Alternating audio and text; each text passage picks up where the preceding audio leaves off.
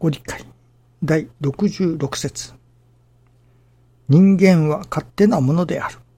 いかなる知者も徳者も生まれる時には日柄も何も言わずに出てきておりながら、途中ばかり日柄が良いの悪いのと言うて、死ぬる時には日柄も何も言わずにかけて祈る。流れ来たって流れ去る水の流れにも等しい私どもである。人間の実相は、知者も徳者も凡人も、この世に生まれてくるも、死んで果てていくも皆同じである。これが天地の法則でもある。故に途中ばかりうまく生きようとしても、それは虚しいものになる。この人生の大事を悟り、この世にあるうちに天地の道理を身につけて、同時にあった新人生活が必要である。そこに実のある生きがいが生まれてくるので、生まれてくるのです。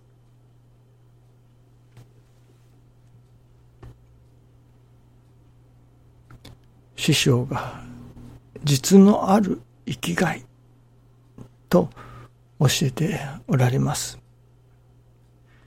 生きがい。その、これは私の生きがいです。などと申しますけれども、私どもが、まあ、命を懸けるもの、とでも言うのでしょうか。そんな感じがいたしますね。どこにその生きがいを感じるか。今朝は、祈る心におかげがあるといただきました。祈る心におかげがある。私どもが生きがいを感じる。それが、もし祈ることに生きがいが感じられるようになったら、これは素晴らしいことだと思いますね。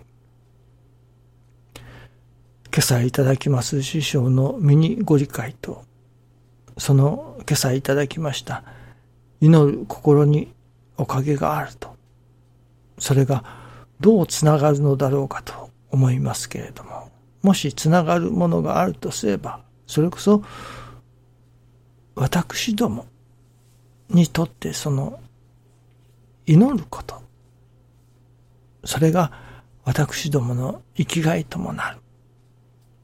となったら、これは、ありがたいこと、素晴らしいことではないでしょうかね。とかく、な、なんというのでしょうかね。ものであったり、名声であったり、また自分を喜ばす何か、そこに生きがいを感じようといたしますけれども、何か趣味に生きがいを感じるといったようなものでしょうかね。そこからもう一歩進んで、人様の助かりを祈る。そのことに生きがいを感じる。世界の真の平和を祈る。その祈ることに生きがいを感じる。そうならねばならないような感じがいたしますね。師匠は、それこそ病気で、まあ第一線を退いた後も、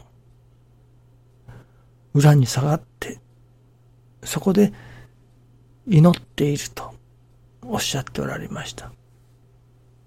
寝ておられたそのベッドの中で、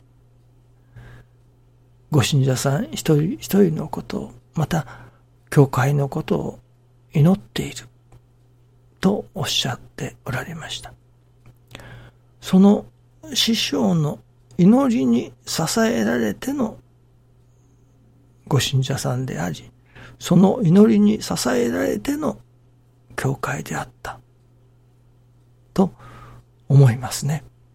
また、もちろん私どもがこうしてあるのも、師匠の祈りがあっての私どもだと。その祈りを受けている私どもだという感じがいたしますね。そしてまた、結局のところ、私どもに何かができる。何ができるかというと、我無力。師匠の我無力という我無芸無能無才にしてただ真あるのみという師匠がいただいた心境というのでしょうか境地というのでしょうか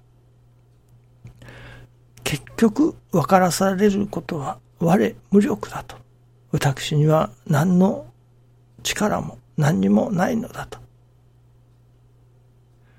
神様のおかげをいただかなければここ一寸動けぬ立ち行かぬ私だと。その我我無力が悟らされる。その悟った後に出てくるのが、ある意味、本当の意味での祈る。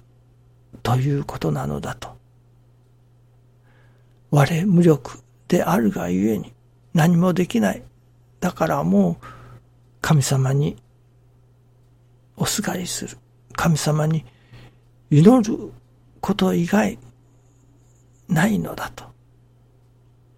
その我無力を悟った後の祈りというのでしょうか。ただ神様を手伝い人というような感じで、ああ、これをしときたいから、こうちょっと人手が足りんから、ここに誰か手伝ってもらおう。といったような感じで、神様に手伝ってもらう。そういう祈りというのもありますね。そういう祈りではなく、もっと根源的な祈りとでも言うのでしょうかね。もう、神様のおかげをいただかなければ、ニッチもサッチもいかない私なのだと。いよいよその我無力を悟り、悟らせていただき、そしてもう、ここから先は、神様におすがりする以外ない。祈る以外ない。神様に祈ることしか、もうあとは、いや、本当は私どもにできることはないのだと。